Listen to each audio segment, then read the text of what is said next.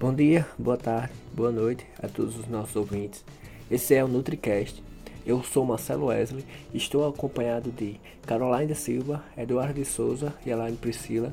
Nós somos alunos de nutrição da UFCG e a gente vai falar um pouco sobre o que entendemos por comércio justo do livro O Negócio da Comida, que controla nossa alimentação, de Esther Vivas Esteve.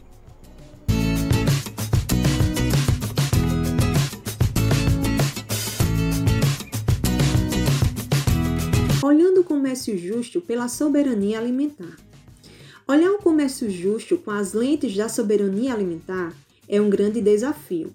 Se quisermos desenvolver relações comerciais justas, tanto em escala internacional quanto local, uma relação na qual não se imponham os interesses de poucas transnacionais, mas sim as necessidades das pessoas e o respeito aos ecossistemas.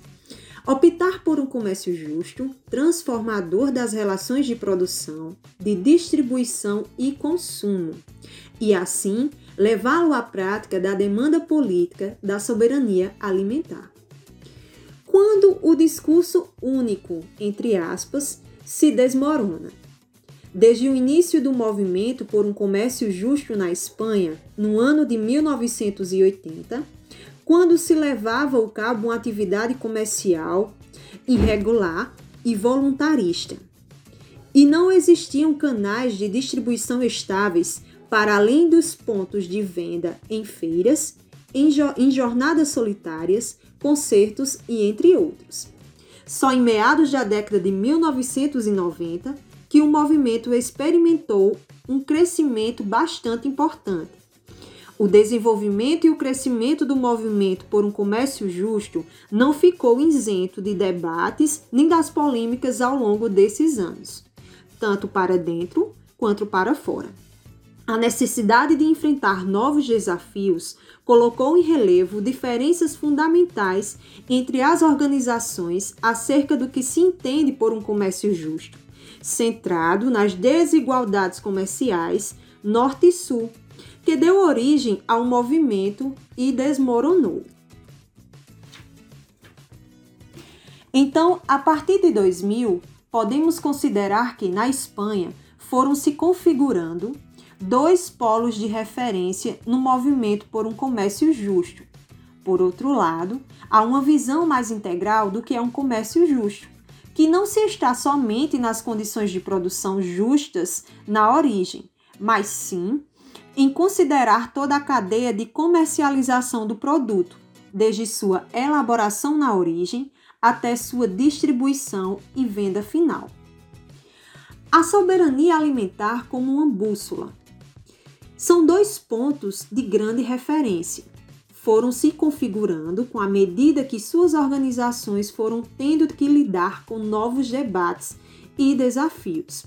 Ainda que o comércio justo ele enfatize a demanda de justiça na comercialização internacional, como ponto importante os critérios de produção, distribuição e consumo muito mais ampla.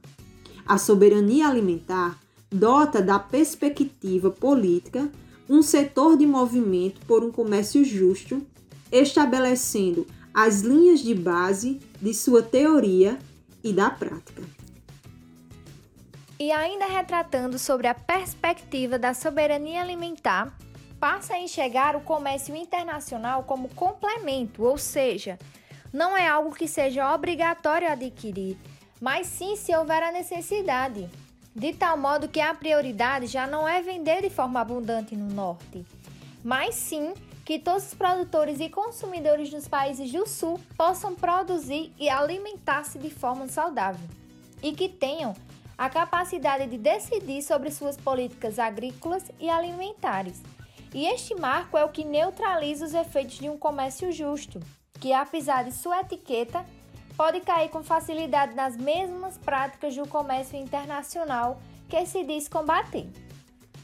Dessa forma, o produtor do comércio justo, que tem que ter assegurado primeiramente sua segurança e soberania alimentar, qual era o sentido que faria ele investir na exportação de café, de cacau, de quinoa, através de comércio justo, se aqueles que quem produzem não têm o que comer.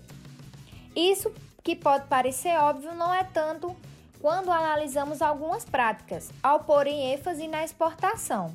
Essa questão ela pode ficar em segundo plano. Vender mais café via comércio justo não garante que seus produtores saiam da pobreza.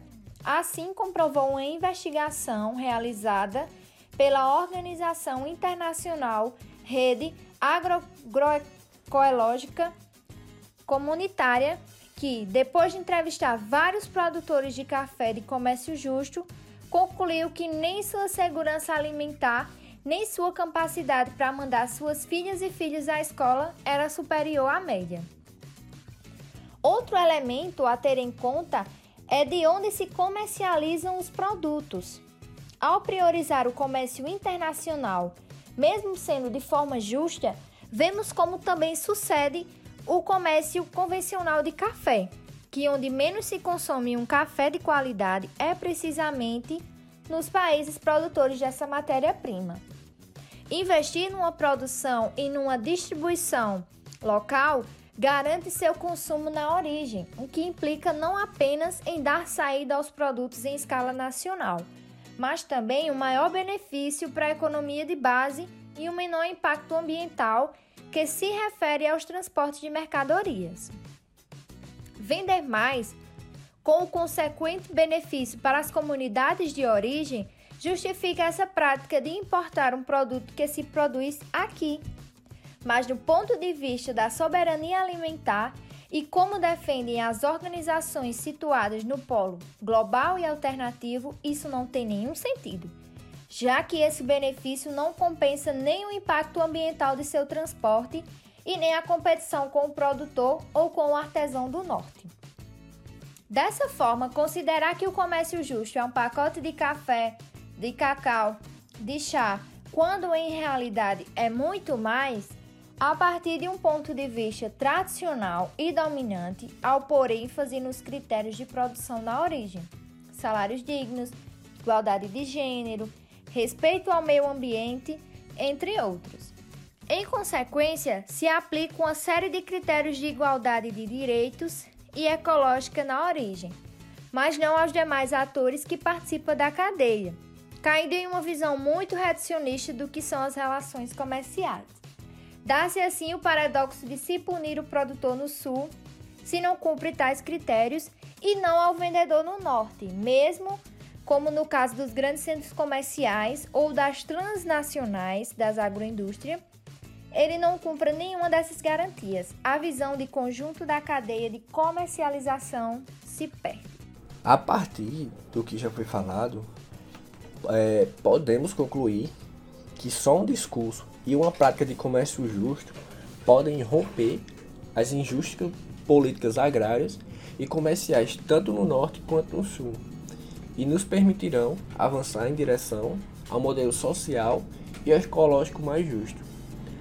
O comércio justo ele é impossível fora do marco político da soberania alimentar, pois se os camponeses não têm acesso aos bens naturais.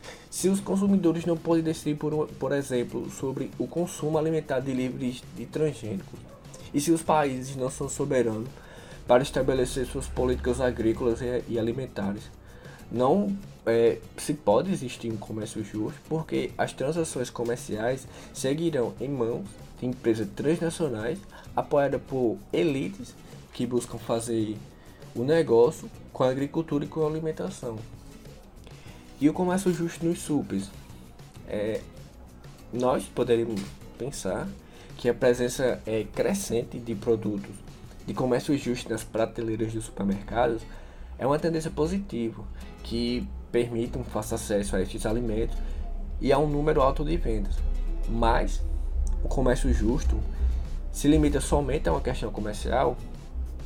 E que tipo de comércio justo pode levar empresas com duvidosas trajetórias de respeito aos direitos trabalhistas, ambientais e sociais. Comércio, comércio justo no super é realmente um comércio justo? Frente a, ao crescente interesse pelo comércio justo, grandes empresas como o Carrefour, Alcampo, Erosk e outros deveríamos nos perguntar o que há por trás dessas declarações de boas intenções. Todos estamos de acordo que para mudar as injustas regras do mercado é fundamental uma tarefa de sensibilização e conscientização sobre quais as causas e consequências do atual modelo comercial e econômico. Contudo, as empresas de grande distribuição são capazes de realizar essas tarefas?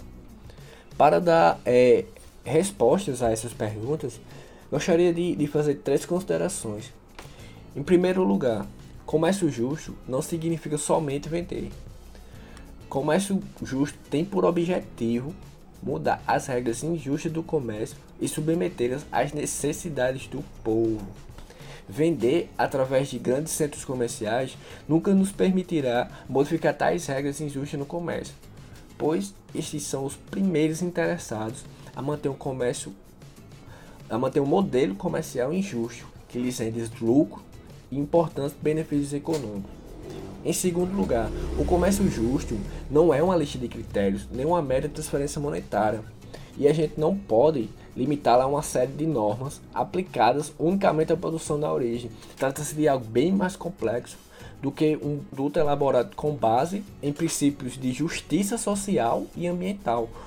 O comércio justo ele é um processo que vai desde o produtor até o consumidor e não podemos submeter o produtor do Sul, por exemplo, ao cumprimento de uma série de requisitos na produção, como o pagamento de, de um salário digno, a organização democrática, políticas de gênero, respeito ao meio ambiente, e não aplicar é, às empresas que distribuem esses alimentos ou as que vendem. Se impuséssemos os princípios de comércio justo aos supermercados que vendem esses tipos de alimento com etiqueta de justo, nenhum deles cumpriria.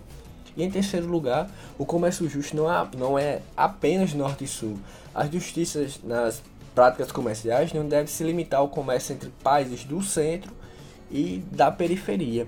Devemos reclamar uma justiça, uma, uma justiça comercial tanto no âmbito internacional quanto na escola é, na escala nacional e local existir um, um, comércio justo as grandes cadeias de distribuição elas promovem uma agricultura e uma produção viciada em petróleo, com alimentos que percorrem milhares de quilômetros antes de aterrissarem em nossas mesas.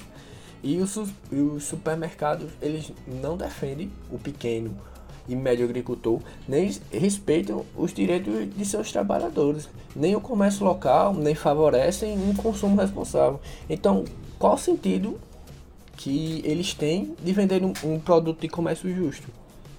O comércio justo, ele ele muitas vezes, muitas vezes não, acho que todas as vezes, ele é utilizado pelas grandes é, empresas como um instrumento de marketing empresarial e limpeza de imagem, vendendo uma ínfima parte de seus produtos de comércio justo, que pretende justificar uma prática comercial totalmente injustificável, precarização da mão de obra, submissão do pequeno agricultor, exploração do meio ambiente, é, promoção de um modelo de consumo sustentável e competição desleal com, com o comércio local. E diante desse cenário, a gente tem que lutar por um comércio justo. Walmart, o número um dos supermercados e a maior empresa do mundo, segundo a lista de fortuna global, tinha uma busca para oferecer os preços mais baixos e até então chegou aos produtos de comércio justo. Se há alguns anos o carro-chefe das marcas de café de comércio justo era Milestone Coffee, a batalha pelos preços a levou a buscar novos fornecedores que pudessem oferecer custos de produção mais baratos. A Walmart utiliza estratégias que consistem em controlar toda a cadeia de comercialização desde sua origem. Assim, ela entrou em contato com uma pequena cooperativa do norte de Minas Gerais, no Brasil, que podia oferecer preços inferiores, enquanto a Transfer, USA, legitimava a estratégia da Walmart, certificando a produção. Com essa nova manobra, o quilo de café de comércio justo comprado em um supermercado Sam's Club da Walmart saía quase um terço mais barato do que das outras marcas. Desse modo, a Sam's Club converteu numa das três principais distribuidoras a varejo do comércio justo nos Estados Unidos, vendendo o café de comércio justo mais barato do mercado nos milhares de estabelecimentos de, da companhia. Os executivos da Walmart já falam até em uma nova etapa, na qual os conceitos de sustentabilidade e comércio se somam ao slogan da corporação: preços cada vez mais baixos. Mas o que sucederá à pequena cooperativa de Minas Gerais no dia em que a Walmart encontrar um provedor ainda mais barato? Tesco, o maior supermercado da Grã-Bretanha, tampouco deixou escapar a oportunidade de aderir a esse cortejo. Não é em vão que a Grã-Bretanha, juntamente com a Suíça, é um dos mercados mais importantes do produto de comércio justo da Europa. Tesco afirma contar com a maior oferta de produtos de comércio justo, desde frutas, bolachas, chá, aperitivos, sucos, chegando a totalizar mais de 90 produtos, alguns dos quais com marca própria. Na gama de comércio justo da Tesco, as rosas vermelhas constituem um dos produtos carro-chefe. A companhia fez um lançamento publicitário sem precedentes, afirmando que se tratava das primeiras flores de comércio justo comercializadas na Grã-Bretanha e que garantiam um melhor intercâmbio econômico para os pequenos produtores do país em desenvolvimento. No entanto, a realidade dista muitos dos slogans publicitários. O caso das rosas vermelhas é somente um exemplo de cenário que esconde a prática de comércio justo por parte dos grandes distribuidores, como a Tesco. Outras transnacionais, como a McDonald's, também têm aderido à moda de comércio justo. Na Suíça, a partir de 2003, os 144 restaurantes da gigante do fast food começaram a distribuir café de comércio justo com a certificação de Max Havelaar uma iniciativa destinada a melhorar a imagem da transnacional. Depois que em 2002 a companhia passou a ter números vermelhos neste país. Em 2015, os estabelecimentos da McDonald's nas regiões do, da Nova Inglaterra e da Albany, em Nova York, nos Estados Unidos, seguiram esse exemplo. Existia comércio justo em todos os restaurantes do McDonald's nos Estados Unidos. O presidente da Transfer USA é, Paul House declarou que a entrada do McDonald's no comércio justo enviava uma poderosa mensagem à indústria alimentícia, indicando que o comércio justo é qualidade, ao mesmo tempo que considerava que este passo aceleraria a incorporação de novas companhias ao mercado de comércio justo. Na Espanha, várias cadeias de supermercado vendem alimentos etiquetados como justo, Deve-se ter em conta que a comercialização desses produtos não tem parado de crescer há vários anos. Se em 2000, se em 2000 suas vendas chegaram apenas aos 7 milhões de euros, em 2012 somaram mais de 28 milhões, multiplicando-se por 4 e com um crescimento interanual de 11,4%. O comércio justo passou a fazer parte da estratégia de responsabilidade social corporativa da indústria agroalimentar e de grande distribuição. As transnacionais buscam associar sua marca a conceitos como ecologia, solidariedade, justiça, com o objetivo de adotar uma imagem responsável e comprometida que lhes permite aumentar os lucros do seu negócio. O relatório O Comércio Justo e a Grande Distribuição da Catalunha poderia deixar isso mais claro.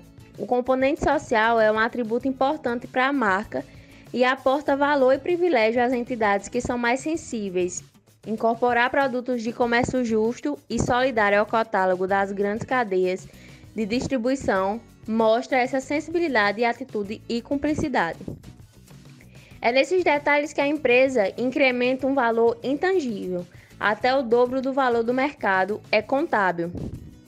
Não obstante, a introdução de alimentos de comércio justo em seus catálogos não modifica o conjunto de sua prática comercial.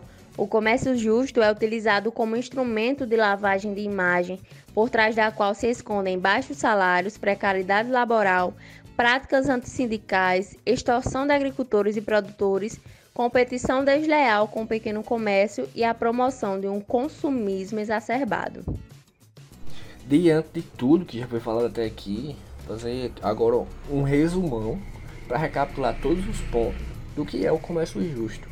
Ele é um movimento do comércio que propõe ampliar o acesso de pequenos produtores economicamente em desvantagem ao mercado e o conceito se baseia na importância de o consumidor adquirir produtos comercializados de maneira responsável que possibilite remuneração justa e condições de trabalho favoráveis, incluindo o uso sustentável dos recursos naturais e que contribui para o desenvolvimento sustentável ao proporcionar melhores condições de troca e a garantia de direitos para produtores e trabalhadores localizados em comunidades e regiões de baixa renda. E tem como objetivo principal estabelecer contato direto entre o produtor e o comprador, é, tendo assim toda a parte burocrática do comércio e poupando das instabilidades do comércio global. Ano que a relação entre eles precisa obedecer a princípios que precisam é, para ser considerado comércio justo. Eu vou falar agora um pouco sobre quais são os princípios que regem esse movimento do comércio justo, como a criação de oportunidades para produtores economicamente desfavorecidos, que é uma estratégia de combater a pobreza e o desenvolvimento sustentável e o seu objetivo é de criar oportunidades para produtores que tenham sido economicamente desfavorecidos ou marginalizados pelo, pelo sistema de comércio convencional. É também transparência e responsabilidade, pois envolve uma gestão transparente e de relações comerciais para tratar de forma justa e respeitosa, respeitosamente com os parceiros comerciais. A construção de capacidades é um meio para o desenvolvimento de produtores independentes, é pagamento de um preço justo, como um preço justo no contexto regional, local, é, é aquele que tenha sido acordado através de um diálogo e da participação. Além de cobrir os custos de produção, ele também permite uma produção que é socialmente justa e ambientalmente racional. Ele oferece um salário justo para os produtores e leva em conta o princípio da equidade e igualdade de remuneração por trabalho igual das mulheres e dos homens. Também a equidade de gênero, como já foi falado, que o comércio justo significa que o trabalho das mulheres é devidamente valorizado e recompensado igual ao dos homens. Condições de trabalho, com um ambiente de trabalho seguro e saudável para os produtores. O ambiente, é, o comércio justo, ele incentiva ativamente melhores práticas ambientais e de aplicações de métodos de produção responsável.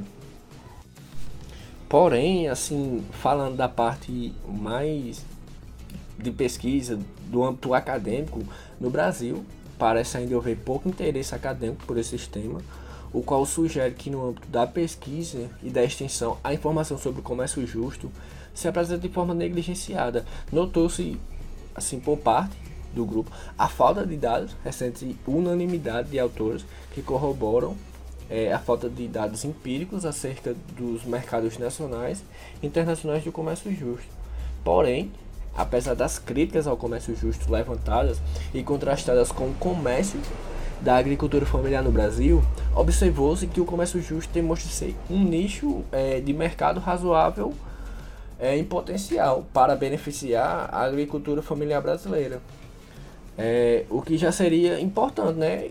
Já que um país com tão alta concentração de terra e renda, é, o grande desafio do comércio justo no Brasil, que está de imediato, é a ampliação do número de produtores é, para operar dentro desse circuito comercial, que comparado aos demais países da América Latina, África e Ásia, encontra-se muito abaixo da real potencialidade que o mercado representa no cenário internacional. E com isso a gente chega ao fim do nosso nossa discussão barra debate e chega ao fim do nosso nosso episódio. Espero que tenham gostado, aprendendo um pouco sobre o que é o comércio justo. E acho que é isso. Valeu, galera. Falou.